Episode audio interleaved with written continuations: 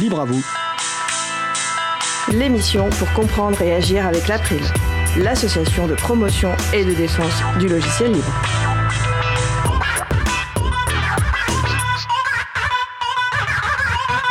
Bonjour à toutes, bonjour à tous. La Fondation pour le logiciel libre, c'est le sujet principal de l'émission du jour.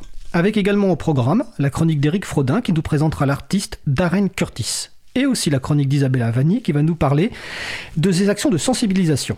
Nous allons parler de tout cela dans l'émission du jour. Vous êtes sur la radio Cause Commune, la voix des possibles, 93.1 et en DAB+, en Ile-de-France et partout dans le monde sur le site causecommune.fm. Soyez les bienvenus pour cette nouvelle édition de Libre à vous, l'émission pour comprendre et agir avec l'April, l'association de promotion et de défense du logiciel libre. Je suis Frédéric Couchet, le délégué général de l'April. Le site web de l'April, c'est april.org. Vous pouvez y trouver une page consacrée à cette émission avec tous les liens et références utiles et également les moyens de nous contacter. N'hésitez pas à nous faire des retours ou nous poser toutes questions. Nous sommes mardi 15 décembre 2020, nous diffusons en direct, mais vous écoutez peut-être une rediffusion ou un podcast. À la réalisation de l'émission aujourd'hui, le retour, le retour de Patrick Creusot. Bonjour Patrick. Bonjour tout le monde et bonne émission. Si vous souhaitez réagir, poser une question pendant ce direct, n'hésitez pas à vous connecter sur le salon web de la radio. Pour cela, rendez-vous sur le site de la radio, causecommune.fm, cliquez sur chat et retrouvez-nous sur le salon dédié à l'émission. Nous vous souhaitons une excellente écoute. Et tout de suite, place au premier sujet. Le fil rouge de la musique libre. Dans cette chronique, Eric Frodin, créateur du site Au bout du fil, nous fait découvrir des artistes ayant opté pour la libre diffusion de leurs œuvres musicales. Aujourd'hui, Eric nous fait découvrir l'artiste Darren Curtis. Bonjour Eric. Oui, bonjour Frédéric. Eh bien, je te laisse la parole. Merci.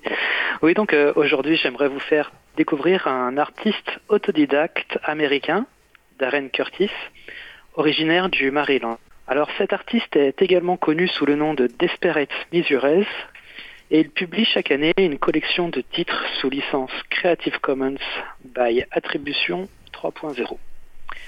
Alors je vous propose de revenir sur son album Royalty Free Fantasy de Beginning Years et écoutons ensemble Journey's Reflection, le premier titre de cet album, et on se retrouve juste après pour la review. Cause commune 93.1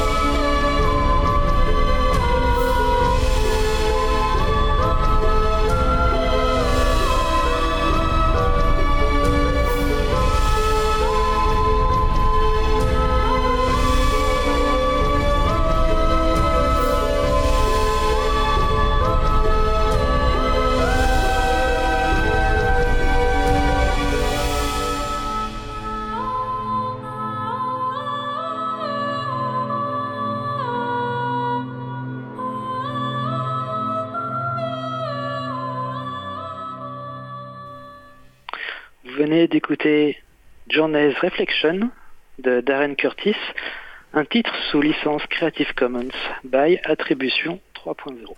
Un morceau qui nous plonge instantanément dans l'univers héroïque fantastique. L'orchestration est sublime. On se voit dévaler la contrée en compagnie de Frodon et Sam. Je regrette simplement que la musique soit coupée quelques secondes à la fin. C'est peut-être intentionnel. Dans tous les cas, ça n'enlève rien à la qualité de cette musique. Ce morceau est donc le premier titre issu de l'album Royalty Free Fantasy de Beginning Years, composé de 22 musiques. C'est tout simplement impressionnant. Je vous invite à vous rendre sur la page Bandcamp de l'artiste pour découvrir les musiques de l'album, mais également les autres albums mis à disposition. Depuis son adolescence, Darren a toujours eu un coup de cœur pour les musiques instrumentales et les bandes originales de films ou de jeux vidéo. Souvent, ce sont des musiques qui, sans avoir besoin de mots, arrivent à exprimer encore plus d'émotions qu'une musique ordinaire avec des paroles. C'est cette idée-là qui a séduit Darren Curtis très jeune et lui a donné envie d'apprendre à jouer du piano. Il s'est lancé dans la musique de manière complètement autodidacte et aujourd'hui il compose et produit ses propres morceaux sans se restreindre à un seul genre musical. Darren a composé Royalty Free Fantasy de Beginning Years de 2013 à 2016, au tout début de sa carrière de compositeur. Malgré tout, on ressent une étonnante forme de maturité émanant de cet opus. Vous aurez l'occasion de le constater par vous-même car vous allez écouter d'autres titres comme A Time Forgotten, The Death March et peut-être Dreamscape dans cette émission. Des musiques toujours issues de ce premier album instrumental. Si vous souhaitez en savoir plus sur Darren Curtis, rendez-vous sur son site internet www.darrencurtismusic.com. Vous pouvez également le soutenir avec des donations sur Patreon, patreon.com slash Darren Curtis Music. Voilà, J'en ai terminé. Ben, merci Eric pour cette découverte et comme tu le, dis, on va écouter toutes les pauses musicales du jour seront de Darren Curtis. Donc la page Bandcamp de Darren Curtis, ben, c'est darrencurtis.bandcamp.com. Darren, il y a deux R. Et nous mettrons également les références sur euh, le site de l'April, le site de la radio. Hein, et, ces, et ces musiques sont sous licence Creative Commons Attribution, CC BY, donc qui permet la réutilisation, la modification, la diffusion, le partage de la musique pour toute utilisation, y compris commerciale, à condition de créditer l'artiste, d'indiquer la licence et d'indiquer si des modifications ont été effectuées. En tout cas, je te remercie pour cette euh, chronique musicale. Merci à vous. Et qui va bien conclure la dernière émission de l'année 2020. Euh, Donc on se retrouve en janvier 2021. Euh, je te souhaite de passer d'agréables fêtes les plus chaleureuses possibles malgré le contexte. Merci à vous aussi. À bientôt Eric. Nous allons faire une pause musicale. Alors nous allons faire une pause musicale, mais je ne sais pas du tout, euh, ça c'est marrant, je n'ai pas noté le nom de la, du morceau, donc on va l'écouter, puis on verra euh, après. En tout cas c'est un autre morceau de Darren Curtis, et on se retrouve juste après. Belle journée à l'écoute de Cause Commune, la voix des possibles. Cause Commune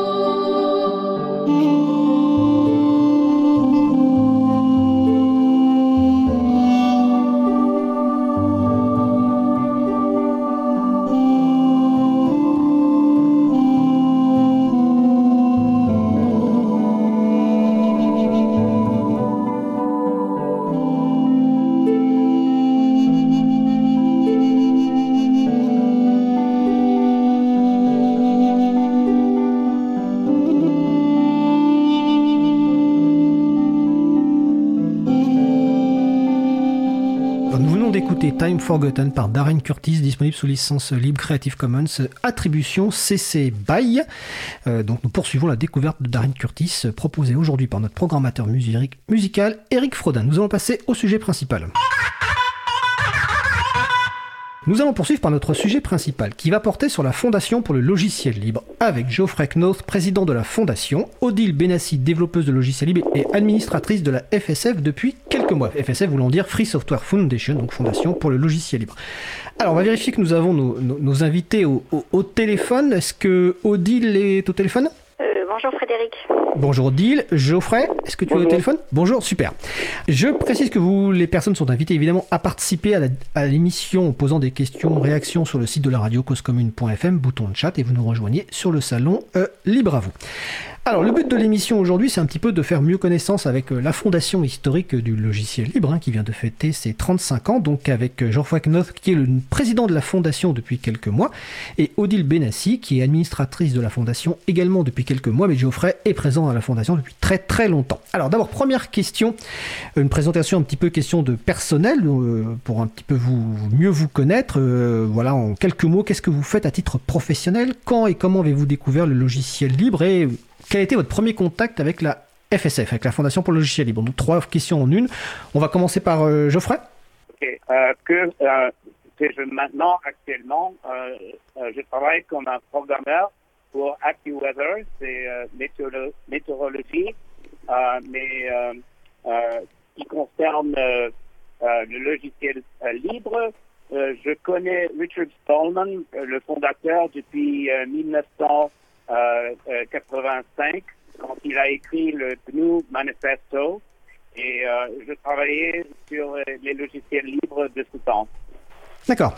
Alors j'en profite aussi pour remercier Geoffrey, comme vous l'entendez, euh, il, intervient en français, mais Geoffrey n'est pas, euh, c'est pas la langue naturelle le français, donc je le remercie d'intervenir. Et c'est une bonne continuité avec euh, Richard Stallman, qui lui-même parlait très bien euh, français. Alors on reviendra tout à l'heure sur la succession de Richard Stallman, évidemment. Odile, les mêmes questions. Qu'est-ce que tu fais à titre professionnel? Quand as-tu découvert le logiciel libre? Et quand as-tu été en première fois en contact avec la Fondation pour le logiciel libre? Eh bien, je suis, euh, je développe euh, des, des, interfaces pour euh, pour un logiciel pour les mathématiciens. Donc, je fais du logiciel libre depuis de très nombreuses années maintenant. Et mais j'ai fait d'autres choses avant dans ma vie. Et eh bien, le logiciel libre, je l'ai découvert très vite parce que dès que j'ai voulu faire des logiciels, ça m'a paru impossible de, fonctionner avec des interfaces propriétaires euh, comme ça. Euh, très très vite, euh, je suis tombée dedans. ça a même commencé par un voyage aux États-Unis d'ailleurs, tellement l'enthousiasme était grand. Et, quant à la Free Software Foundation, eh bien, quand on quand on connaît un petit peu, quand on rentre un petit peu dans l'univers du logiciel libre, on entend vite parler de cette fondation et elle, est là pour pour garder les, pour conserver et faire vivre les valeurs du logiciel libre, ce qui est très important. Merci pour cette introduction. Donc, effectivement, le, point essentiel de cet échange, c'est de faire connaître évidemment la, fondation et euh, notamment les, points clés, euh, son rôle unique, et ce qu'on va un petit peu décrire. Alors, on va pas présenter tout ce que fait la fondation euh, pendant l'émission parce qu'elle fait beaucoup de choses, mais on va insister vraiment sur ce, sur ce rôle unique. Alors déjà, donc première question, dans l'émission Libre à vous, on parle très souvent de logiciel libre, euh, mais on parle de temps en temps, enfin assez souvent de la Fondation pour le logiciel libre. Si vous deviez résumer en quelques mots, euh, ouais, vous rencontrez quelqu'un dans une soirée, alors aujourd'hui il n'y a plus beaucoup de soirées, mais imaginons, euh, en quelques mots, comment vous résumeriez ce qu'est la, la Fondation pour le logiciel libre? C'est Geoffrey. Ah, c'est pour garder la liberté des logiciels libres pour tout le temps. D'accord. Et Odile? Ben oui, c'est ça, c'est conserver, enfin, faire vivre, euh, faire, faire, euh, faire connaître aussi les, les, les, valeurs, les principes euh, du logiciel libre et, et, faire comprendre pourquoi c'est important aussi. D'accord. Alors, j'ai dit tout à l'heure que la fondation donc, a été créée en 1985. On va juste faire un petit point historique pour que les gens comprennent bien, parce que le logiciel libre est de plus en plus connu depuis, on va dire, 10-15 ans, mais existe depuis beaucoup plus longtemps. Donc, si on fait un court résumé, donc euh, l'un des moments fondateurs du mouvement du logiciel libre, c'est 83-84 avec Richard Stallman qui crée euh, notamment le qui lance le projet GNU visant à créer un système d'exploitation entièrement libre. Et en 1985, donc il crée une fondation, la Fondation pour le logiciel libre, qui donc a a priori a deux, enfin deux grands objectifs en tout cas, c'est promouvoir et défendre les valeurs du logiciel libre et développer des logiciels libres. Est-ce que ce sont les deux axes d'action de la, de la fondation? Euh, Si j'ai bien compris, euh, la FSF en fait a été créée euh, pour soutenir, au départ, pour soutenir le projet GNU, qui était donc un projet de logiciel libre. C'est pour, pour, pour, pour, apporter des billes, apporter une artillerie juridique et pour faire en sorte que le projet GNU puisse, puisse vivre correctement, des, des billes juridiques et financières. C'est ce que je comprends parce que moi j'étais pas là au tout début, tout début euh, de la de la fondation de la Free Software Foundation. Est-ce que je réponds à ta question? Alors, euh, on va demander à Geoffrey si ça, si, ça correspond. vu que Geoffrey a dit qu'il connaît Richard depuis 1985, est-ce que donc la création de la fondation, c'était donc pour apporter ce que, alors des billes juridiques, c'est-à-dire pour apporter un contexte juridique et euh, du soutien pour le développement notamment du projet GNU On a, on a des licences euh, juridiques, euh, juridiques, si c'est votre question. Oui. le licence GNU et copyleft. Odile, vous pouvez expliquer quelles sont les licences? Oui, c'est la, la FSF qui a, qui a créé les qui a créé les licences, la GPL, euh, la GNU euh, Public License, qui est, qui est la, licence libre la plus employée. Euh, donc c'est de cette manière sans doute que, que la FSF a, a contribué à, à, solidifier le projet GNU, mais aussi en, cherchant des fonds, des, de l'argent pour pour que le projet GNU puisse continuer à exister. D'ailleurs, la FSF euh, euh, fournit euh, des moyens à, à, pas mal de, de projets de ce genre. D'accord. Alors, vu qu'on parle de l'aspect juridique, on va rester sur cet aspect quelques minutes, même si après on va revenir sur les, campagnes actuellement menées par la FSF, mais c'est intéressant que, les gens comprennent. Euh, Geoffrey a utilisé le mot euh, copyleft, euh, qu'on traduit généralement en France par gauche d'auteur, parce que c'est un jeu de mots avec droit d'auteur. Donc c'est une licence de logiciel libre qui a une spécificité, c'est que à partir du moment où on utilise un code qui est sous cette licence-là, qu'on en fait des modifications et qu'on le redistribue, on doit le redistribuer dans les mêmes conditions, ce qui garantit la conservation de la liberté initialement euh, accordée par le développeur ou par la développeuse. Et c'est aujourd'hui encore euh, l'une des licences les plus utilisées dans le monde. Euh, et ce qui est intéressant par rapport, enfin ce qui est un point important dans, la, dans le rôle de la FSF, de la Fondation pour le logiciel libre, c'est que la Fondation est responsable de l'évolution de cette licence. Il y a eu plusieurs versions de cette licence. Alors de mémoire, la première, ça devait être 89, la deuxième 91 et la dernière 2007, si je me souviens bien. Donc la FSF joue un rôle très particulier parce qu'elle est l'éditrice de cette licence et de ses évolutions. Donc s'il y a une GPL version 4, c'est la FSF qui va la qui va, la, qui va la faire et ça va évidemment avoir un impact considérable sur le monde du logiciel libre. Est-ce que je résume bien ce qu'est la, la, GPL, la GNU GPL et le copyleft Geoffrey? Euh, n'ai pas tout compris parce que la qualité du transition, c'est pas. Oui, c'est difficile. Euh, euh, Odile, vous pouvez m'aider? Euh, je, Moi, je pense que. que euh, que c'est ça, oui. Euh, la, le, le, copyleft, c'est bien le, une façon de, renverser le droit d'auteur pour euh, le faire en sorte qu'il soit au service des utilisateurs et non pas et non pas pour restreindre leurs droits. Donc la FSF est, est, responsable dès le départ de, de l'établissement de cette licence GPL et de son évolution et également de la faire de la faire respecter. Euh, c'est-à-dire qu'il faut de temps en temps euh, faire des euh, faire des courriers ou même des procès à des à des, des entités qui ne respectent pas la licence. Oui, c'est ce qu'on appelle le travail de, de, mise en conformité.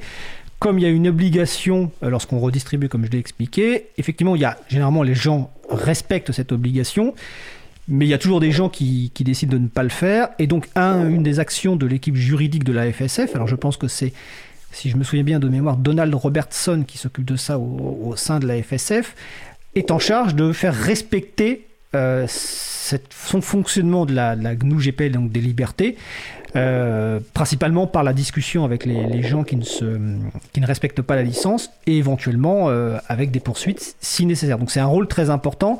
Et donc est-ce qu'il y a une équipe juridique au sein de la FSF ou, est-ce qu'il y a enfin, même une seule personne qui s'occupe de cette mise en conformité? Oui, oui, oui. Euh, oui, on a ça euh, dans la fondation. Oui. Alors j'ai une question. Co comment ça, ça fonctionne? Est-ce que c'est des gens qui vous contactent ou est-ce que c'est vous qui vous rendez compte qu'il qu y a peut-être un problème quelque part avec un... Les deux. Les deux? Les deux. D'accord. Et est-ce qu'il y a beaucoup de... Sans rentrer forcément dans les détails, est-ce qu'il y a beaucoup de caps dans la... par an que vous traitez? Euh, Ça dépend. Euh, de temps en temps, oui. Est-ce qu'il y en a... Combien il y en a chaque année de cas, à peu près? Oh, euh, des, des, dizaines. Plusieurs dizaines. Ah oui, c'est quand même, c'est quand même beaucoup. Bon, on va, c'est un sujet très juridique, donc on va pas rentrer dans le détail. Et comme je l'ai dit dans une précédente émission, on va refaire en 2021 une une émission sur la partie euh, licence logiciel libre avec notamment euh, Olivier Hugo qui a eu déjà avocat français qui a déjà traité des, des, des mises en conformité euh, de la GNU GPL dans le droit enfin par rapport en France donc on rentrera dans le détail à ce moment là mais c'était important d'aborder ce point-là, ce rôle essentiel. Donc voilà, dans les licences libres, il y a une licence particulière qui est aujourd'hui, je pense, là encore la plus utilisée. Donc c'est la GNU GPL. La fondation est l'éditrice de cette licence, donc responsable de ses évolutions. Et elle a une équipe qui fait en sorte que les gens respectent cette licence quand des gens voilà. ne veulent pas la respecter. Avec l'objectif, c'est bon, c'est la liberté des utilisateurs et utilisatrices. Est-ce que tu voulais rajouter quelque chose, Odile? Une petite chose au sujet des licences. La GPL est effectivement la, licence la plus utilisée. C'est pas la seule possible. D'ailleurs, la FSF a euh, le, ou le projet GNU a, édite une liste de licences avec des commentaires sur chacune des licences parce qu'il y a effectivement toute une panoplie de, de licences possibles. Euh, certaines sont plus ou moins recommandables parce qu'elles sont faciles à utiliser ou parce qu'elles sont euh, ou pas du tout faciles à utiliser ou dangereuses pour certaines raisons ou au contraire très bonnes et ça euh, c'est bon de lire euh, la, liste des licences qui est publiée par le projet GNU pour euh, se faire une idée. Alors c'est une excellente remarque parce que effectivement il y a beaucoup de licences dans le monde du logiciel libre. Quand on emploie le terme licence libre en fait ça veut pas dire grand chose hein, parce qu'il y en a beaucoup avec des impacts différents. Et donc les personnes qui sont intéressées pour savoir si une licence est vraiment libre et quelles sont les conditions de son utilisation vont sur le site de gnu.org il y a une liste de licences reconnues comme libres et aussi une liste de licences reconnues comme non libres. Donc voilà, ça c'est pour les gens qui, sont intéressés par ce sujet-là. Mais on reviendra en, en, détail en 2021 sur, ce, sur cette thématique, on va dire, juridique euh, qui est passionnante, mais qui est complexe, mais en tout cas qui, qui est importante pour les personnes qui développent euh, des logiciels. Donc là, c'est un, des rôles de la, de, la fondation, et c'est un rôle historique. Hein, euh, comme je le dis, la, GNU GPL, je pense que la première version, ça devait être 89, mais on, vérifiera. Et évidemment, on mettra les références sur le site de la radio et sur le site de l'April, hein, et april.org. Donc on va revenir euh, sur d'autres activités de, de, de, de, la FSF. Donc la FSF a des campagnes parce que le but, c'est euh, la promotion et la, sécurisation des libertés informatiques pour tous et toutes. Et donc la Fondation mène des campagnes. Donc on va aborder quelques campagnes de la Fondation, et je renvoie évidemment sur le site de la, de la FSF pour l'ensemble des campagnes. Donc le site, c'est fsf.org, hein, comme Free Software Foundation. Alors on va commencer par commencer une petite campagne, euh, enfin une petite campagne, euh, par, par, un thème qui est, qui est important, qui est celui des sites web et du code JavaScript qui n'est en général pas libre. Donc Jeffrey, est-ce que tu peux nous expliquer déjà un petit peu euh, ce que c'est que JavaScript et quel est le problème que pose euh, ce code JavaScript qui n'est pas libre? Um, la campagne JavaScript libre, Free JavaScript, est un effort continu pour persuader les organisations de faire fonctionner leur site web sans exiger que les utilisateurs exécute des logiciels non libres. Voilà, mais c'est quoi JavaScript Il faut que l'utilisateur a le droit de changer, d'examiner le code source et de comprendre ce qui, euh, ce qui se passe dans son ordinateur et dans son euh, browser. Oui, parce qu'il faut, il faut, euh, il faut euh, commencer peut-être par par préciser que quand on fait tourner un site sur son ordinateur, quand on visite un site web euh, sur Internet, eh bien, euh, on utilise un navigateur, un logiciel qui s'appelle un navigateur, et, le, site, d'une manière générale, maintenant, la plupart des sites font tourner du code sur votre ordinateur. C'est du code JavaScript. Et donc ce code, vous ne voyez pas ce qu'il fait, vous ne voyez pas ce qui se passe, vous ne voyez pas qui l'a écrit, ni rien du tout. Et quelquefois, vous pouvez même pas lire ce code, si vous le souhaitez. Tellement il est plus ou moins caché. Et il peut faire toutes sortes de choses, ce code. la FSF a mis en évidence le fait que le, le, code JavaScript pouvait euh, savoir euh, vous reconnaître à la façon dont vous tapez euh, au clavier. vous pouvez avoir des informations sur vous et, vous reconnaître sur cette, cette manière de, de, taper. Donc c'est pour dire, ils peuvent faire toutes sortes de choses sans, sans qu'on le sache. Donc on est vraiment dans une problématique de, de logiciel libre. Et une des, euh, un des buts euh, que s'est donné à la FSF, donc, c'est d'essayer de, convaincre les, développeurs de sites, les, fournisseurs de, sites web, de, conformer, de faire se conformer euh, leur, leur, code JavaScript au principe du logiciel libre. Donc JavaScript, en fait, c'est, un langage de programmation. Quand, quand, une personne va sur un site web, il y a une partie du code qui est exécuté sur le, sur le serveur, sur lequel on se connecte, sur lequel on n'a pas accès, mais le navigateur exécute aussi un code qui est exécuté directement sur l'ordinateur de la personne, donc qui est écrit dans un langage qui s'appelle JavaScript. Euh, et donc, comme tu le dis, en fait, ce code peut avoir du code malveillant, ça peut être du logiciel privateur, c'est-à-dire qu'on ne peut pas le modifier. Et donc, la campagne de la FSF euh, vise, si je comprends bien, à deux choses. La première, c'est à informer sur les dangers potentiels de l'exécution de ce code euh, privateur et potentiellement malveillant sur l'ordinateur de la personne. Et deuxième chose, encourager les développeurs et développeuses de code à le mettre en logiciel libre et à permettre à chacun et chacune de le modifier. C'est bien ça le but de cette campagne. Enfin les deux buts de cette campagne. Je crois, que, tu as bien résumé euh, si, si, j'en juge par ce que je sais. Ouais. Et donc à ce moment-là, je voulais juste rajouter peut-être un petit point euh, sur donc la partie JavaScript, la campagne JavaScript. Euh, l'une des actions qu'a mené euh, la, fondation, c'est de proposer un, plugin, un greffon au navigateur web, donc Firefox et autres, qui s'appelle LibreJS, qui permet en fait d'identifier le code JavaScript privateur sur une page, éventuellement de, de, le désactiver, de gérer des listes blanches. Ça fait partie de la campagne euh, menée par la, fondation, ce, plugin LibreJS. Jeffrey Oui, oui, oui c'est vrai on doit l'utiliser, ce plugin à Free JavaScript, JavaScript libre, oui, pour connaître si votre JavaScript est libre ou non. D'accord.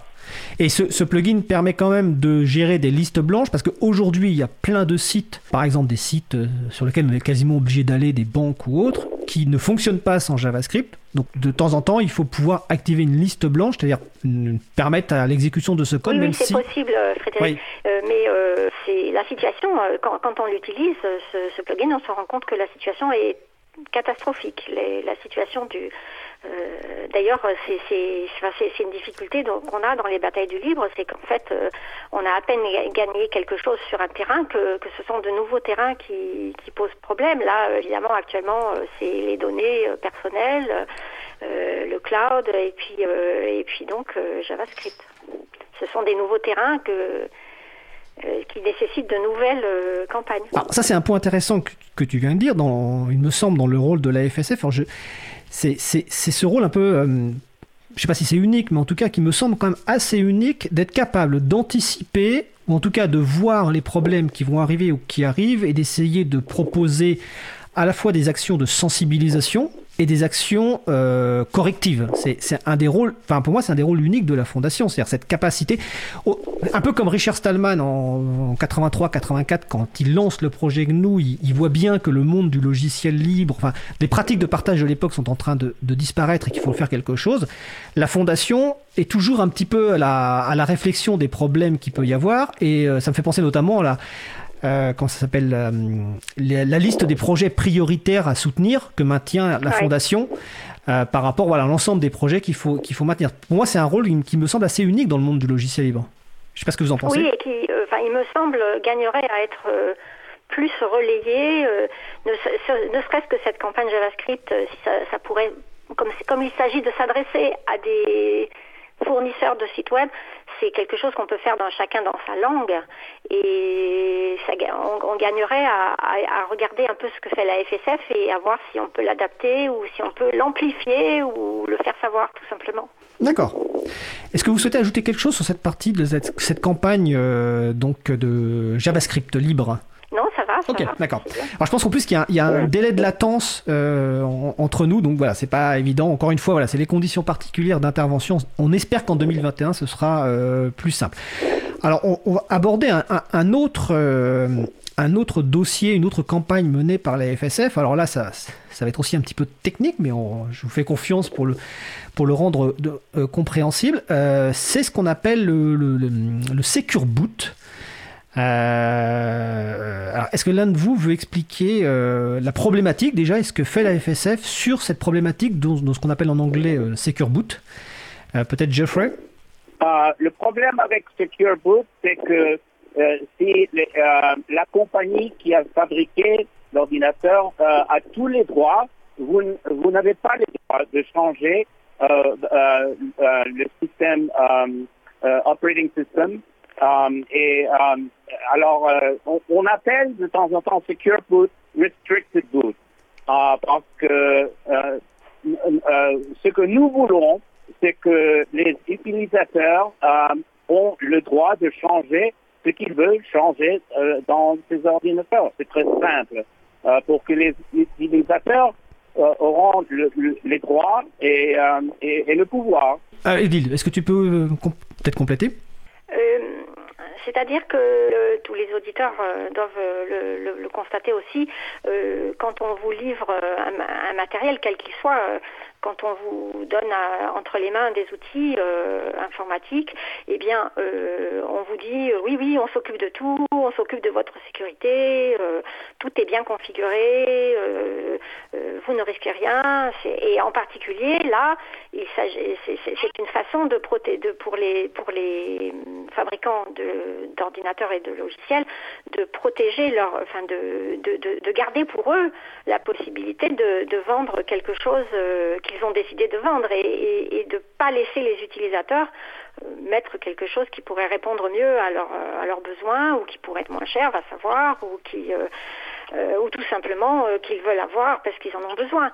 Donc euh, le Secure Boot, c'est au moment de, lancer le système d'exploitation, l'ordinateur, le BIOS de l'ordinateur se, vérifie que le, que le système d'exploitation en question est bien, euh, comme ils disent, secure, mais en tout cas, ça veut, ça veut plutôt dire euh, euh qu'il est conforme à, ce que le, vendeur de, l'ordinateur et du logiciel veut que ce soit. Et donc, il ne s'agit pas du tout de, forcément de protéger, il, se réfugie derrière le prétexte de protéger votre sécurité, mais en réalité, il vous empêche de faire autre chose que d'utiliser ce qu'ils vous ont vendu. Donc, pour bien comprendre, imaginez quand vous démarrez un ordinateur, en fait, ce qui va démarrer au départ, c'est ce qu'on appelle bon, un logiciel de boot, de démarrage. Hein. Euh, donc il y avait des versions il y a quelques années, euh, si vous vous souvenez, vous, avez, vous tapiez la touche F2 ou je sais plus quoi et vous pouviez configurer des trucs. Aujourd'hui, ces outils, ces logiciels, donc qui démarrent avant même le système d'exploitation, hein, avant même Microsoft Windows, Mac ou GNU Linux, Aujourd'hui, ces outils sont devenus de plus en plus performants et il y a quelques années, des gens ont poussé cette fonctionnalité connue sous le nom de Secure Boot, donc démarrage sécurisé, qui en fait, euh, il y a des clés qui vont dire que tel système va être autorisé à démarrer. Donc par exemple, évidemment, Microsoft Windows sera autorisé à démarrer, mais les autres systèmes ne seront pas autorisés à démarrer. Et donc c'est pour ça que euh, Jeffrey tout à l'heure a utilisé le terme de restricted boot, c'est-à-dire de, de démarrage restreint, c'est-à-dire qu'on restreint les capacités des systèmes à démarrer, et que nous en français on emploie le terme en général d'informatique déloyale. C'est-à-dire sous, comme le dit Odile, comme tu le dis, sous prétexte de sécuriser un démarrage de machine, en fait, on installe un contrôle d'usage, c'est-à-dire qu'on décide de quel système d'exploitation derrière pourra démarrer. Et donc, de facto, c'est un frein au développement du logiciel libre, parce qu'évidemment, bah voilà, ça pose des problèmes euh, techniques. Est-ce que je, je, résume la situation? Avis, oui. Euh, Frédéric, tu la connais euh, tout aussi bien que nous. Et, mais euh, ce qui est peut-être intéressant, c'est de savoir ce que, ce que la FSF fait en ce moment. Et en fait, ils sont en train de faire des choses pour compléter, enfin il y a déjà tout un dossier qui est disponible sur le site fsf.org, mais ils sont en train de, de faire tout, de, de tout un travail technique pour améliorer ça. Je ne sais pas si Geoffrey peut nous en donner la primeur, peut nous expliquer ce qu'elles sont en train de faire? On a des efforts chaque an d'améliorer à la situation parce que ça, ça change chaque an. Oui. Alors, en Et, fait, euh, alors, dans les améliorer actions...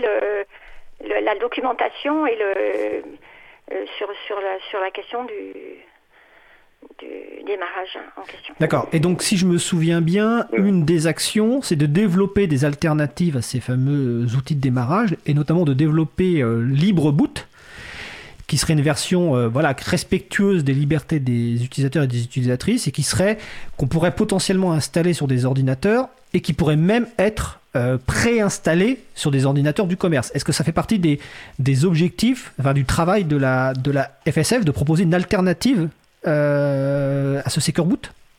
Oui, bien sûr. Oui, oui. D'accord, ok. Et donc ce, ce travail aujourd'hui, euh, j'imagine que c'est un travail qui est techniquement euh, complexe, euh, qui prend du temps.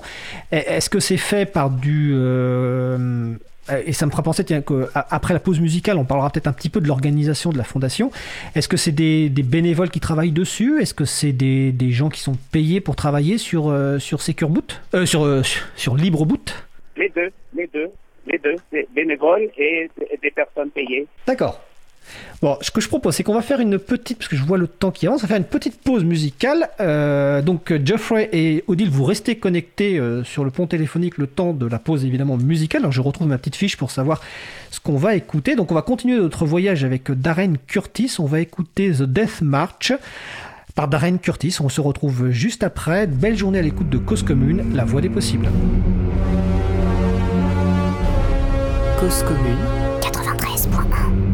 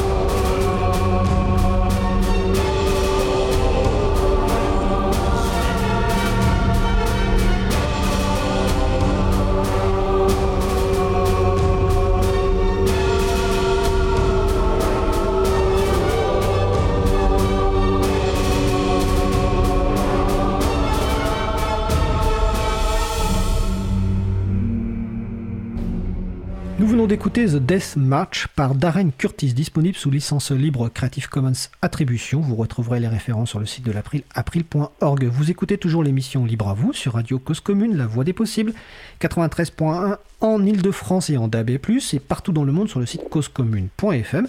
Nous allons poursuivre notre sujet principal qui porte sur la Fondation pour le logiciel libre, Free Software Foundation, fsf.org, avec Geoffrey Knopf, président de la Fondation, et Odile Benassi, administratrice de la Fondation. Juste avant la pause musicale, nous parlions des campagnes de la Fondation. On va, on va poursuivre. On a parlé donc de la campagne sur les JavaScript privateurs et le plugin LibreJS. Euh, on a parlé également de la problématique de Secure Boot, donc euh, cette informatique déloyale qui contrôle le démarrage de vos systèmes d'exploitation, de vos ordinateurs.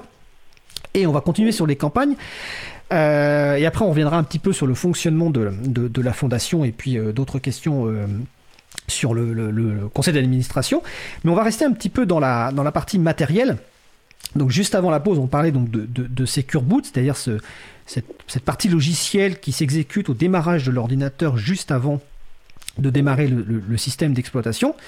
Euh, mais ça concerne le, hardware est, une problématique euh, plus générale. hein. donc euh, même si fondation pour le logiciel libre, on, entend logiciel, mais le hardware est important. Et il y a quelques années, donc la, fondation a lancé une, campagne. Donc en anglais, ça s'appelle Respect Your Freedom, respecte vos libertés. C'est comme ça que je le traduirai en français.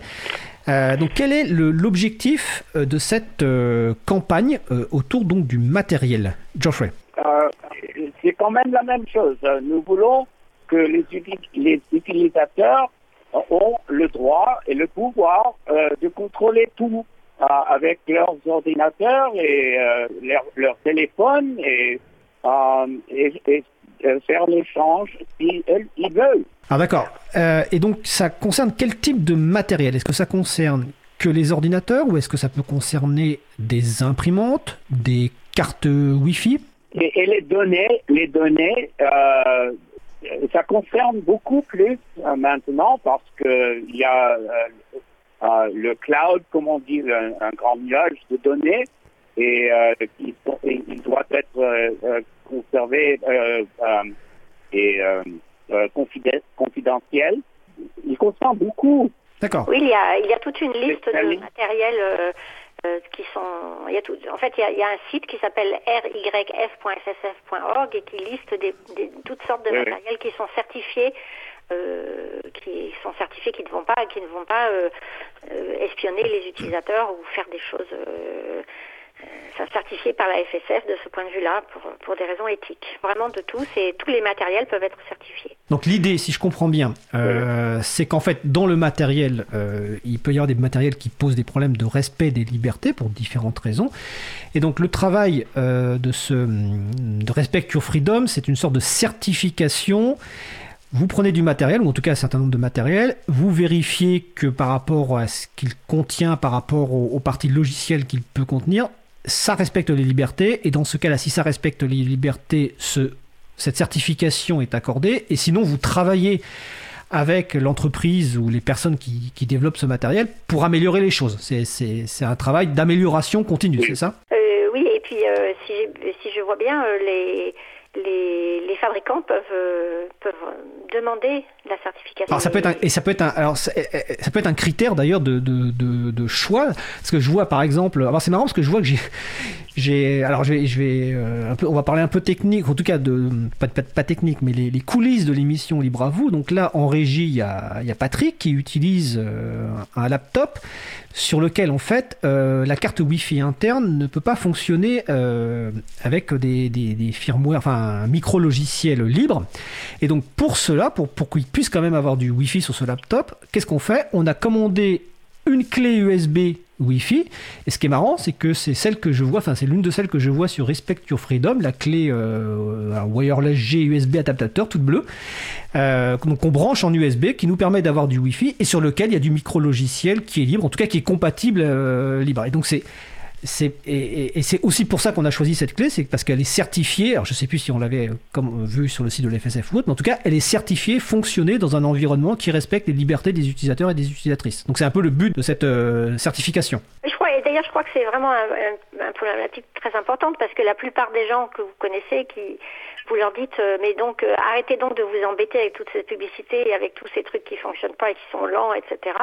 Euh, passez donc sous Linux. Mais le, après les gens ils, achètent, je sais pas moi, une imprimante et ils, pensent que, ça va pouvoir fonctionner, mais non. La plupart du temps, non. Il faut avant d'acheter un matériel, quand on est sous, logiciel libre, il faut se poser la question est-ce qu'il va fonctionner avec les avec les logiciels libres Et c'est pas parce que parce que les logiciels libres marche pas. Hein. C'est vraiment pas ça. C'est vraiment parce que les, fabricants de matériel font tout ce qu'ils peuvent pour que ça ne fonctionne que avec euh, Microsoft ou, ou Apple. Oui, c'est ce qui est intéressant ce que tu dis parce que c'est vrai que souvent c'est un peu l'image qu'ont les gens quand ils connaissent pas trop le logiciel libre. Ils disent ouais mais ça marche jamais, euh, c'est que c'est de la merde souvent. Alors quand, on commence à leur expliquer que comme tu le dis, c'est fait exprès effectivement pour que ça fonctionne que dans un seul environnement euh, Windows ou Mac euh, et que finalement les gens du logiciel libre ce qu'ils font c'est absolument extraordinaire parce que dans cet environnement euh, qui pas complexe, qui est hostile, ils arrivent à faire des choses qui fonctionnent. C'est là tout d'un coup ils, changent un petit peu de, vision. Alors je, parcours un petit peu la, la, la, page donc de Respect Your Freedom de la Free Software Foundation et je vois qu'il y a aussi des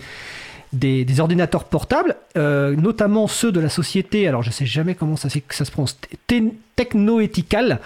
Euh, donc par exemple, il y a un laptop, un T400S, qui est un laptop qui est, euh, pas très vieux. hein. Euh, donc Technoethical, c'est une entreprise de mémoire roumaine, qui est en Roumanie, et, et cette personne vend un certain nombre de matériel, donc ordinateurs portables. Ils vendent aussi des téléphones. Alors je le sais pourquoi, parce que quand je me suis acheté d'occasion un téléphone il y a quelques années, c'est chez lui que j'ai commandé parce que justement il vendait un téléphone, donc en l'occurrence euh, un Samsung S2 recyclé, avec dessus un système d'exploitation téléphone, alors quasiment entièrement libre, c'est-à-dire autant qu'on puisse le faire, qui s'appelle Replicante et sur lequel d'ailleurs la FSF euh, travaille aussi. Donc en allant sur ce site-là, on peut avoir donc du matériel qui est qui a été validé par rapport aux, aux libertés, validé à la fois parce que l'entreprise s'engage, mais aussi parce que la FSF techniquement a vérifié. Donc je suppose qu'il y a des gens au sein de la FSF, bénévoles ou membres de l'équipe, qui vérifient effectivement cette conformité. Geoffrey. Oui, oui, non, c'est tout vrai ce que vous avez dit. D'accord. C'est-à-dire, en fait, oui, il y a des gens, euh, euh, il y a des gens qui vérifient. Ça se fait pas, c'est pas évidemment qu'il y a des gens qui vérifient. Et est-ce qu'ils sont bénévoles ou est-ce qu'ils sont euh, salariés, payés pour euh, pour ce travail, Geoffrey? Euh, la, la majori- majorité sont bénévoles. La majorité sont bénévoles. D'accord. On peut payer, on paye. Si, si un, si, si un, un projet très sérieux, on peut payer.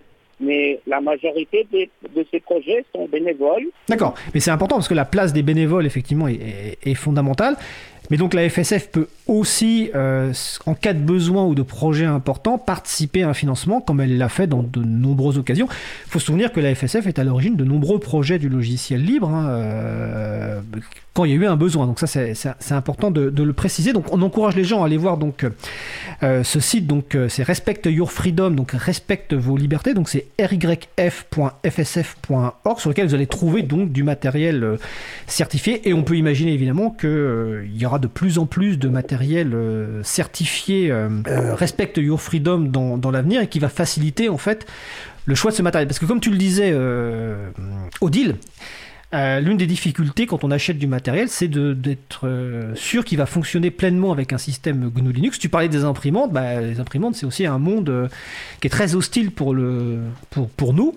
Et donc c'est toujours très agréable quand il y a des sites qui disent, bah voilà, là ça va fonctionner parce qu'on a testé, ça va fonctionner en plus en 100% logiciel libre, parce que des fois ça peut fonctionner, mais en installant du logiciel privateur, hein, ce qu'on appelle des micro-logiciels.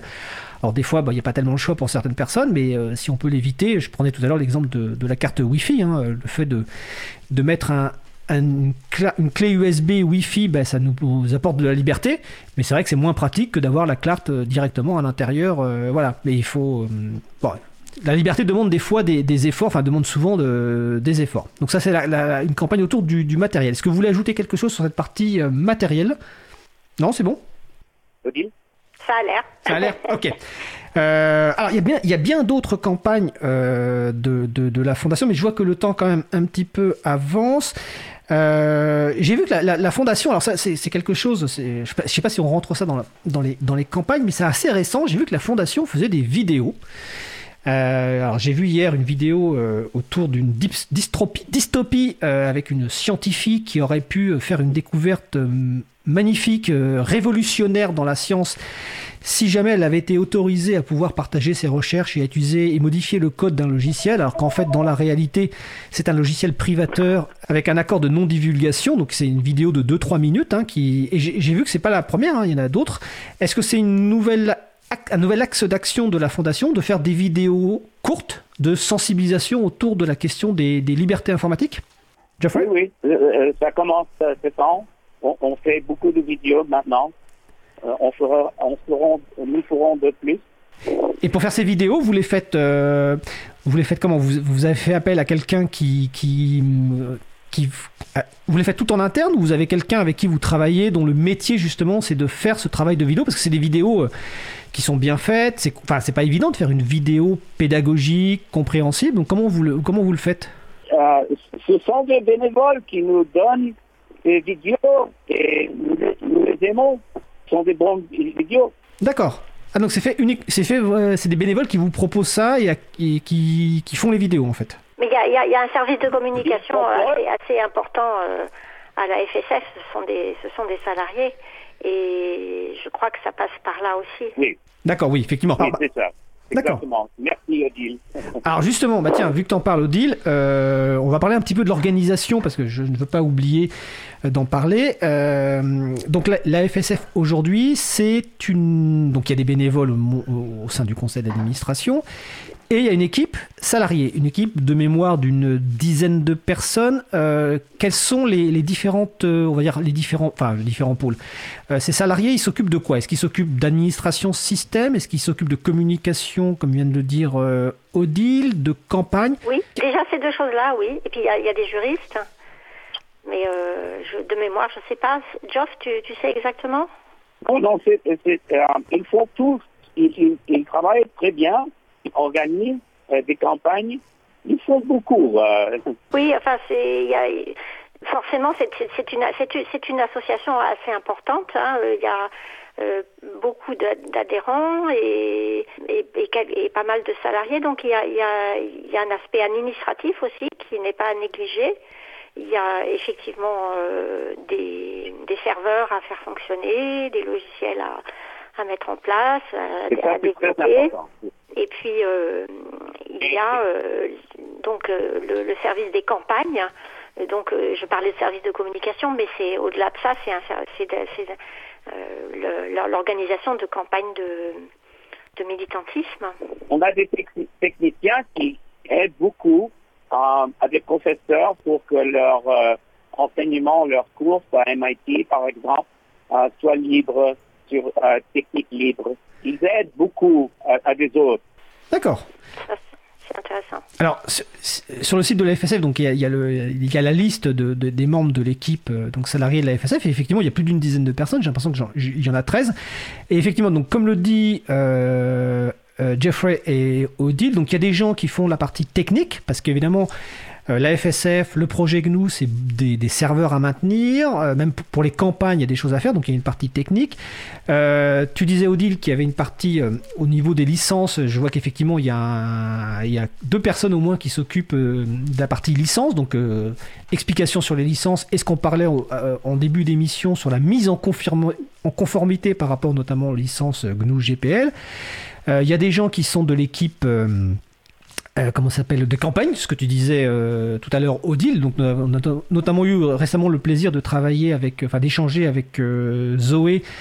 Euh, et puis euh, Greg, notamment dans le cadre de la, euh, des festivités des 35 ans de, de la fondation. Il y a aussi effectivement la partie administrative, alors, euh, et puis la gestion des membres, parce qu'aujourd'hui, alors, il, euh, y a combien de membres à la FSF euh, C'est quoi C'est 5000 membres, 10 000 membres? Il y a combien de membres aujourd'hui à la FSF Et, et aussi, on a un directeur et son assistant qui, euh, qui euh, fassent beaucoup, Alors, le directeur, c'est John Sullivan, et qui, c'est qui parlent avec euh, toutes les autres organisations. Tout à fait. On est, on est, on... John Sullivan est quelqu'un avec qui on a beaucoup de contacts et qu'on a eu le plaisir de voir en France plusieurs fois. euh, Oui. euh, voilà. Et, et donc la fondation, ça- euh, donc là l'organisation Il de y la a fo- aussi Libre Planète, hein, qu'il ne faut pas oublier. Il y a Ah. l'organisation d'un grand événement qui s'appelle Libre Planète. Alors effectivement, tu as raison d'en parler. Euh, Libre Planète qui a lieu donc euh, chaque année au mois de mars au, au MIT. À titre personnel, j'y suis allé, euh, j'ai eu le plaisir d'y aller deux fois, et c'est vraiment avec les rencontres mondiales du logiciel libre que tu connais bien, Odile, parce que tu as participé grandement à leur organisation. Euh, c'est vraiment l'événement le plus libriste que je connaisse. Euh, franchement, et c'était un grand plaisir d'y aller. La prochaine édition, donc, ça sera en mars 2021, se fera entièrement à distance au vu évidemment des, des conditions. Euh, sanitaires. donc ça permet à des gens de, de- d'intervenir. Et c'est vraiment un événement vraiment euh, purement libriste extraordinaire. Et effectivement la préparation de cet événement prend euh, beaucoup de temps. Alors sur le fonctionnement de la FSF donc la FSF donc a une équipe a des bénévoles mais il y a une équipe salariée donc je viens de le dire d'une d'une dizaine de personnes. Mais comment est financée la FSF est-ce que c'est uniquement la cotisation des membres? Et vous avez combien de membres à peu près? Ou est-ce qu'il y a d'autres sources de financement? Frédéric, la, la question du nombre des membres, je crois qu'elle n'est pas, elle est pas aussi pertinente qu'en France parce que Euh, les, les gens sont, viennent à la FSF pour soutenir euh, financièrement ou bien ils viennent pour euh, travailler sur des projets. Et je crois qu'il y a- il y, a une comptabilisation des gens qui soutiennent financièrement, mais il n'y a pas de comptabilisation des gens qui viennent juste pour euh, travailler sur les projets. Or, les deux sont, sont très importants. ah je suis d'accord Et sinon, par rapport à, à l'argent, il y a aussi des donateurs. qui donnent beaucoup plus d'argent. D'accord, donc c'est des donateurs personnes physiques et aussi euh, éventuellement des entreprises. Voilà. D'accord. Ça peut être toutes sortes de, gens, de choses et de gens. Ouais. Donc euh, maintenant, euh, la conservation, la, de, de- de correctement faire évoluer les, les principes et les valeurs euh, du logiciel libre, ça, ça c'est le rôle du, du- des administrateurs, particulièrement. C'est pas le rôle des membres, Tout à fait. bizarrement. Alors, bizarrement ou Parce pas, que euh, il- la FSF veut, veut pas de risque de, de, de prise de contrôle. de faire de l'émission. Ah oui, On alors- doit garder la mission. Alors ça, c'est bah, c'est- intéressant. Alors, on, va, on, va, on va aborder ce sujet parce qu'il nous reste très peu de temps, mais c'est un sujet euh, important euh, sur le fonctionnement de la FSF. Alors déjà avant, donc euh, donc Geoff, alors euh, Odile, toi tu es euh, membre administratrice de la FSF depuis quelques mois, mais on- on- justement j'ai une question pour toi. Euh, Geoffrey, comme vous, vous l'avez expliqué tout à l'heure, vous êtes membre de la, de FSF et de ce conseil d'administration depuis très longtemps. Je vais donc rappeler aux gens, pour bien comprendre ma question, c'est que donc la FSF a été créée en 1985 par Richard Stallman, euh, qui est donc le, fondateur du mouvement du logiciel libre. Il en a été président jusqu'en septembre 2019, donc il y a un an. Et suite à des, suite, à des propos tenus dans le cadre euh, de, de l'affaire euh, Epstein aux États-Unis, Richard Stallman a démissionné l'an dernier. Et, donc, c'est une organisation qui, pendant plus de 30 ans, a été euh, menée par Richard Stallman. Geoffrey, vous avez pris la succession de, Richard Stallman. Donc, j'ai envie de vous demander un petit peu comment vous avez vécu le fait de, de succéder à une telle personnalité euh, et comment ça se passe? Bon, euh, ça, difficile. Moi, je dirais que mon, mon objectif, c'est stabilité, de continuer la mission et euh, euh, pour euh, garantir que la, fondation va survivre et, euh, et, et pas perdre la mission. C'est ce que je, je vais. Je vais rien changer dans la mission. La mission est bonne et on, va le poursuivre. D'accord, donc vous, vous voyez votre rôle effectivement dans la suite logique euh, du travail de Richard Stallman et de surtout conserver ce que c'est. Alors. Richard, Richard est le philosophe. Et euh, euh, moi, je ne suis pas le philosophe. C'est lui qui est le philosophe. Mais moi, euh, comme je comprends, je représente stabilité pour ce moment. Et le futur, on aurait des jeunes qui sont des militants pour le logiciel libre. Et ça, c'est le futur. Mais pour maintenant, je crois que je suis stabilité. Euh, euh, c'est très simple, c'est pas trop compliqué. D'accord, ok. Donc Richard, le philosophe, vous, la stabilité et conserver la mission. Odile, euh, donc toi, tu as intégré la, fondation en tant qu'administratrice euh, récemment. Bah, J'ai un peu envie de te poser la même question. Comment tu as, tu, tu as vécu cette... euh, en plus, tu es la première euh, européenne à intégrer le conseil d'administration de, de la fondation. Hein. Comment tu as vécu ça, en fait? Alors, sans évidemment... c'était c'était euh, c'était un peu euh, voulu. Enfin, et- et la FSF est une fondation américaine qui répond aux droits américains euh, et tout, mais en fait le but il est il est pas proprement américain et donc je crois que c'était voulu de leur part de, de chercher à s'ouvrir un peu au reste du monde. Euh, voilà. Et sinon, on fonctionne quand même de manière de manière collégiale. Hein. euh, euh, et Richard, il est Richard Stallman est, euh, est là aussi euh, pour, pour pour le travail, pour travailler avec nous. C'est pas la, la, il n'est pas sorti de la fondation. Alors, on- on- je vais revenir sur Richard donc juste après, parce que je voulais juste finir sur ton, ton, ton ressenti personnel. Oui, euh, sur, sur, sur mon ressenti, ben, j'ai- j'étais, j'ai comment dire, euh, j'étais très, je peux dire que j'étais très fière d'être accueillie de cette manière euh, pour participer à la à cette mission tellement importante de conservation et de, et de, et de faire vivre les, les valeurs du, du logiciel libre.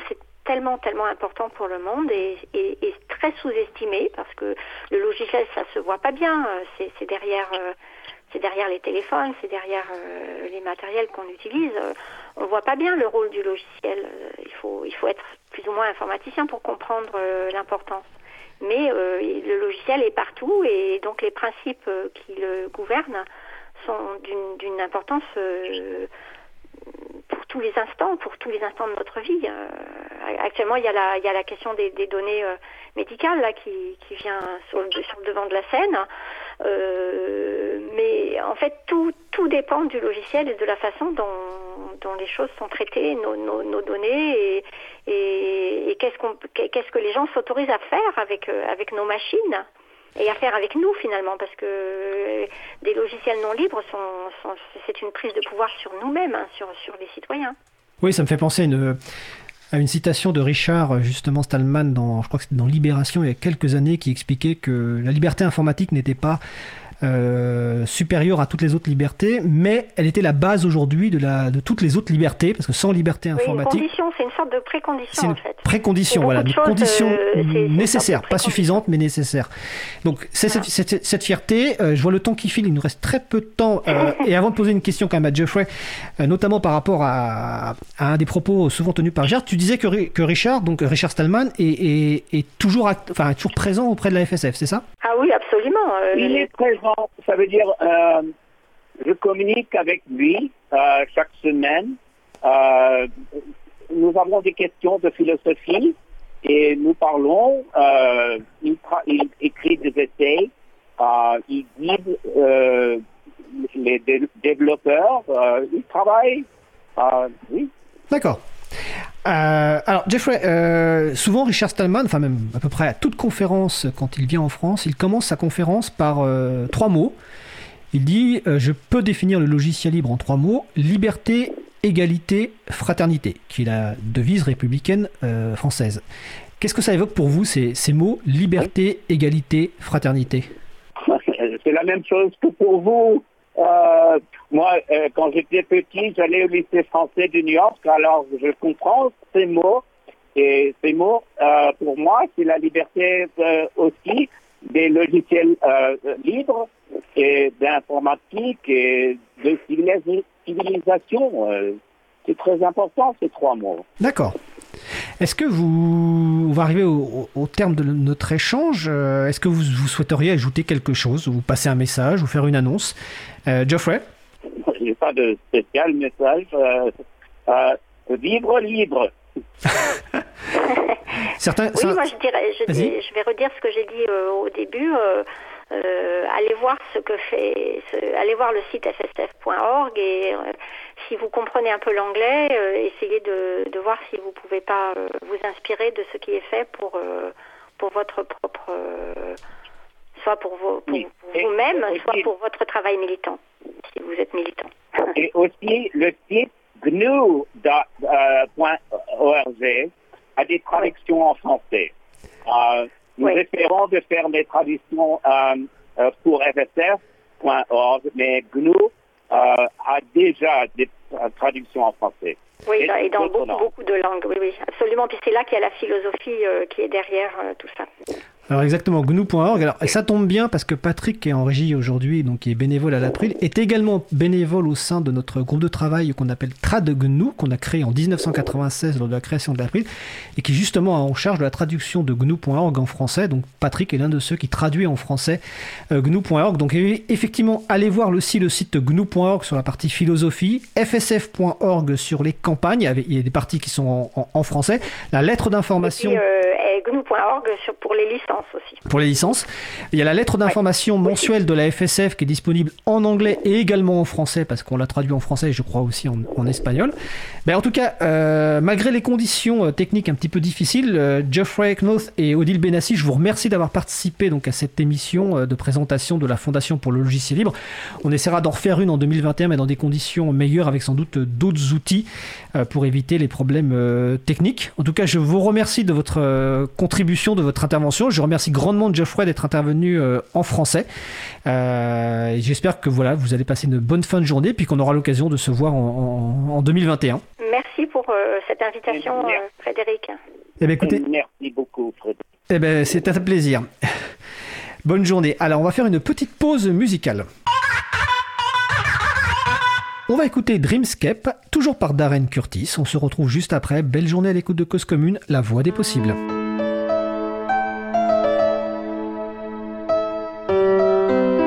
Cause commune 93.1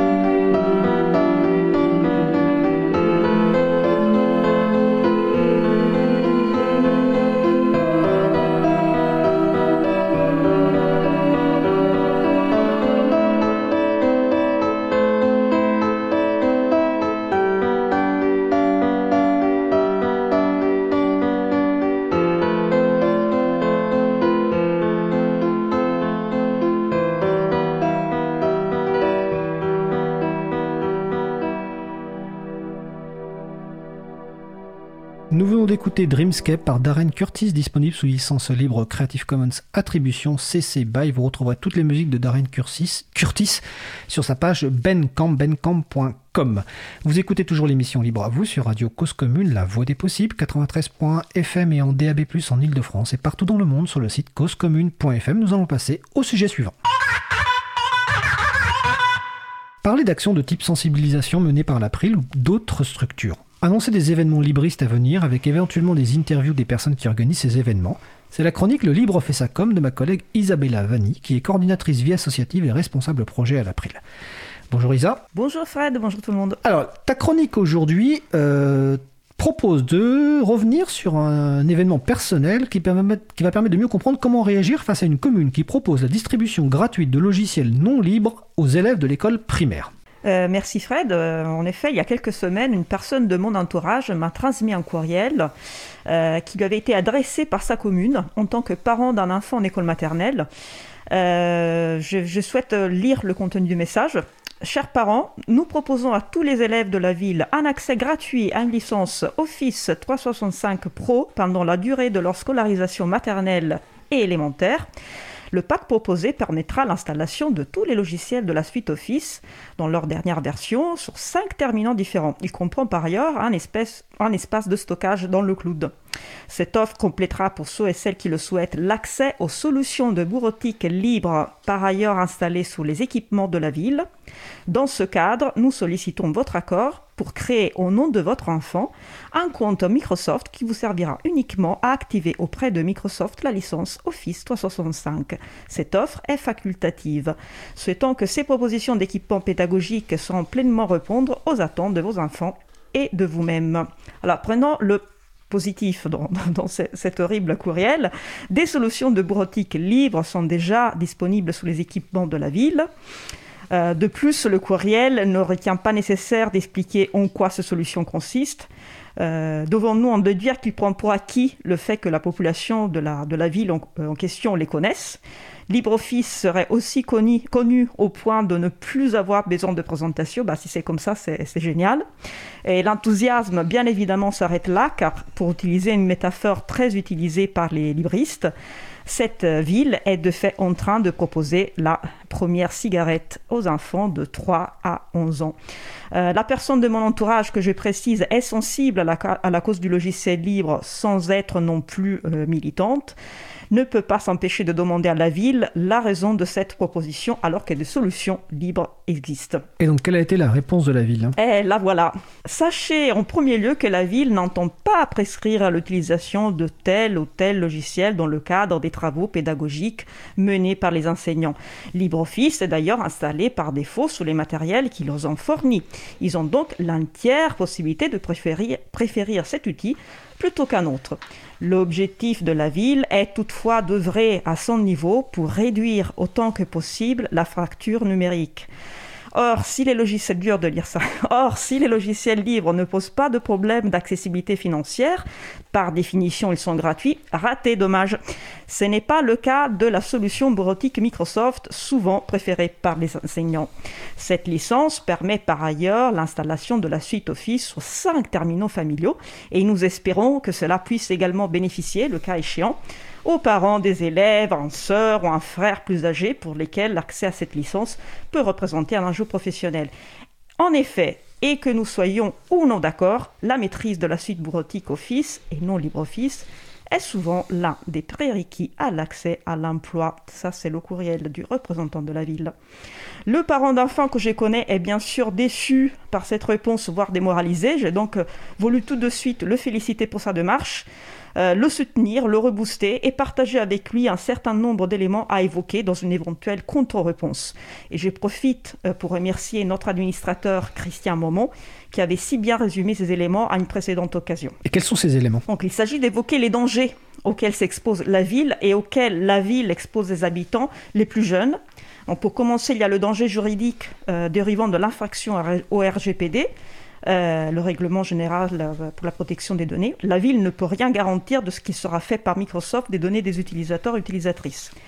Au-delà de ces dangers juridiques, il y a bien sûr euh, tous les dangers liés à la confidentialité des données, collecte, analyse, fichage, revente, transmission aux agences gouvernementales américaines, sans compter toute une série de dangers éthiques comme l'optimisation fiscale via l'Irlande qui fait Microsoft, l'abus de position dominante, le fait de faire l'argent avec les données personnelles des gens et des enfants plus particulièrement dans ce cas, la stratégie commerciale Embrace, Extend and Extinguish, adopte, étend et étouffe, c'est-à-dire adopter des standards, puis y ajouter des extensions propriétaires dans le but de créer de nouveaux standards de facto et exclure les concurrents. J'ai également voulu partager des ressources philosophiques qu'il aurait pu transmettre à son correspondant. La récente intervention de notre présidente Véronique Bonnet aux États généraux du numérique libre et des communs pédagogiques. Le texte de Richard Stallman, Pourquoi les écoles doivent utiliser exclusivement du logiciel libre, traduit en français par notre merveilleux groupe de travail Tradumu, dont euh, nous avons parlé tout à l'heure. La chronique de Véronique Bonnet commentant justement ce texte est mentionnée donc dans l'émission de radio euh, Libre à vous du 9 avril 2019. Euh, par la suite, j'ai voulu parler de ce retour d'expérience personnelle dans le cadre d'une réunion sensibilisation et d'une réunion informelle membres April et personnes actives. D'autres éléments sont ainsi ressortis, des angles d'attaque que je me suis bien sûr empressé de partager avec le parent d'élève. Quels sont ces angles d'attaque dont tu parles? Donc il s'agit de questions hein, adressées aux représentants de la ville, donc sur la base de quoi il dit que la solution bureautique Microsoft est souvent préférée par les enseignants. Il a fait un sondage. Et si c'est vraiment ainsi, pourquoi ne pas envisager justement de sensibiliser le corps enseignant à des logiciels qui respectent les utilisateurs utilisatrices, qui ne les espionnent pas, qui garantissent la pérennité de leurs documents grâce aux standards ouverts, etc. Euh, encore, est-il au courant qu'il y a plein de collectivités qui se font un point d'honneur de progresser dans l'utilisation et la promotion des logiciels libres auprès de leurs habitants? Euh, Je fais bien évidemment référence au label Territoire numérique libre. Et quant à l'argument LibreOffice est souvent l'un des prérequis à l'accès à l'emploi, il fait référence au fait que la suite Office serait demandée dans beaucoup d'annonces d'offres d'emploi. Euh, est-il au courant que ce qui compte vraiment, c'est la connaissance et la maîtrise d'une fonctionnalité et qu'une personne qui connaît et maîtrise une fonctionnalité dans LibreOffice pourra la maîtriser aussi dans Microsoft Office. Pour ce qui est de l'argument financier, qui payera la licence quand cette version ne sera plus maintenue On continuera plus que la version en ligne d'Office? Le représentant de la ville se rend compte qu'en proposant cette offre, il fait les intérêts d'une boîte américaine de surcroît et non les intérêts de ses plus jeunes concitoyens et concitoyennes. Je ne sais pas si l'échange euh, entre la personne que je connais et le représentant de la ville a continué. J'attends de, nouvelles.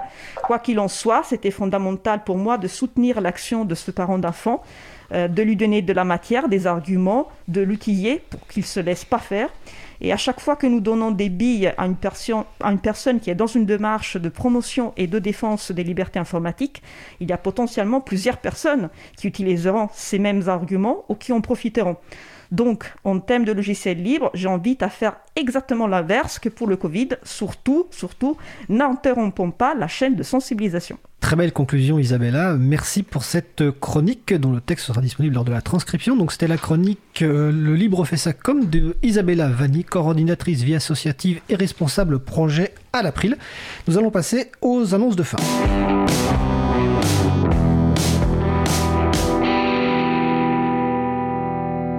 Dans les annonces de fin, je vais vous rappeler que la radio propose un répondeur si vous voulez réagir à un sujet de l'émission, poser une question ou simplement laisser un message. Vous pouvez faire un retour sur le 09 72 51 55 46. Je répète 09 72 51 55 46.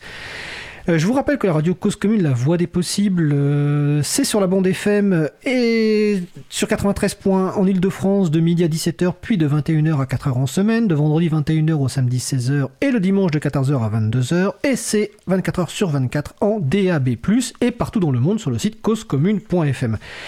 Euh, l'émission Libre à vous et plus globalement la radio ben, est contributive. Hein. N'hésitez pas à nous proposer des sujets, des musiques, des personnes à inviter. Vous pouvez contribuer à l'émission. Vous retrouverez sur le site de l'April, et sur le site de la radio causecommune.fm les moyens de nous contacter.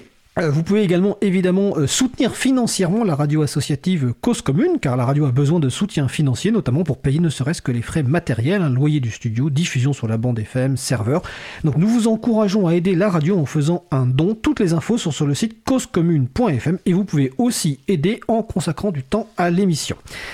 Alors dans les annonces d'événements à venir, eh bien, Isabella parlait tout à l'heure des réunions du groupe de travail sensibilisation de l'April. Eh ben, le groupe de travail poursuit ses réunions à distance chaque jeudi. Donc le prochain, la prochaine réunion, c'est jeudi 17 décembre de 17h15 à 19h30. Les, informations sont sur le site de l'April, april.org. Et euh, nos amis de Parinux organisent également des soirées de conversation libre toujours le jeudi. La prochaine concernera, euh, portera sur les smartphones. Quelle liberté nous reste-t-il sur ce genre d'appareil? Elle aura, lieu jeudi 17 décembre à partir de 20h30. Euh, ouverture du salon et démarrage à 21h, donc parinux.org. Alors, notre émission se termine. Je remercie les personnes qui ont participé à l'émission. Eric Frodin, Odile Benassi, Geoffrey Knoth, Isabella Vanni. Aux manettes de la régie aujourd'hui, Patrick Creusot qui faisait son retour à la régie. Bon, c'était un petit peu dur le démarrage, mais bon, c'est l'essentiel, de s'y remettre.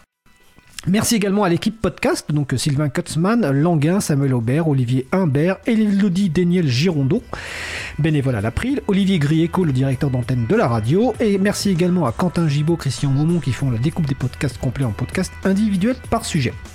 Vous retrouverez sur notre site web april.org et sur le site de la radio causecommune.fm une page avec toutes les références utiles.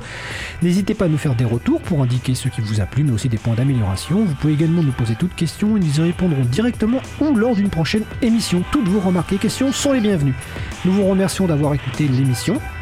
Si vous avez aimé cette émission, n'hésitez pas à en parler le plus possible autour de vous. Faites également connaître la radio Cause Commune, la voix des possibles. Surtout qu'en ce moment, il y a des belles antennes libres, des beaux sujets qui sont traités. Euh, hier soir, par exemple, euh, notre ami Karim avait, fait un sujet avec euh, Marion des, de l'association Elles Imaginent sur les violences conjugales. Et ensuite, il y a une antenne libre. Jeudi soir, il y a une antenne libre avec les joyeux pingouins en famille, émission totalement foutraque, donc c'est à 21h. Et moi-même, je vous donne rendez-vous ce soir, donc mardi, à 21h, avec mon camarade Mehdi pour vous faire voyager musicalement avec du reggae, de la techno, de la house, du hip-hop, de la drum and brass. Donc c'est à partir de 21h jusqu'à au moins 22h30. Rendez-vous sur causecommune.fm ou en FM ou en DB+. Euh, la prochaine émission Libre à elle, quant à aura lieu en direct mardi 5 euh, janvier 2021 à 15h30. Nous allons faire une petite pause pendant les vacances. Nous allons nous confiner, visiblement, je pense. bon, on va essayer de récupérer un petit peu quand même et de profiter. Euh, le 5 janvier, notre invité principal sera Henri Verdier, ambassadeur pour le numérique. Nous sommes ravis de de le recevoir pour qu'il nous parle un petit peu de sa vision de l'informatique, du informatique libre, etc. Nous vous souhaitons de passer une belle fin de journée. On se retrouve pour Libre à vous en direct mardi 5 janvier. Je vous retrouve ce soir à 21h et d'ici là, portez-vous bien.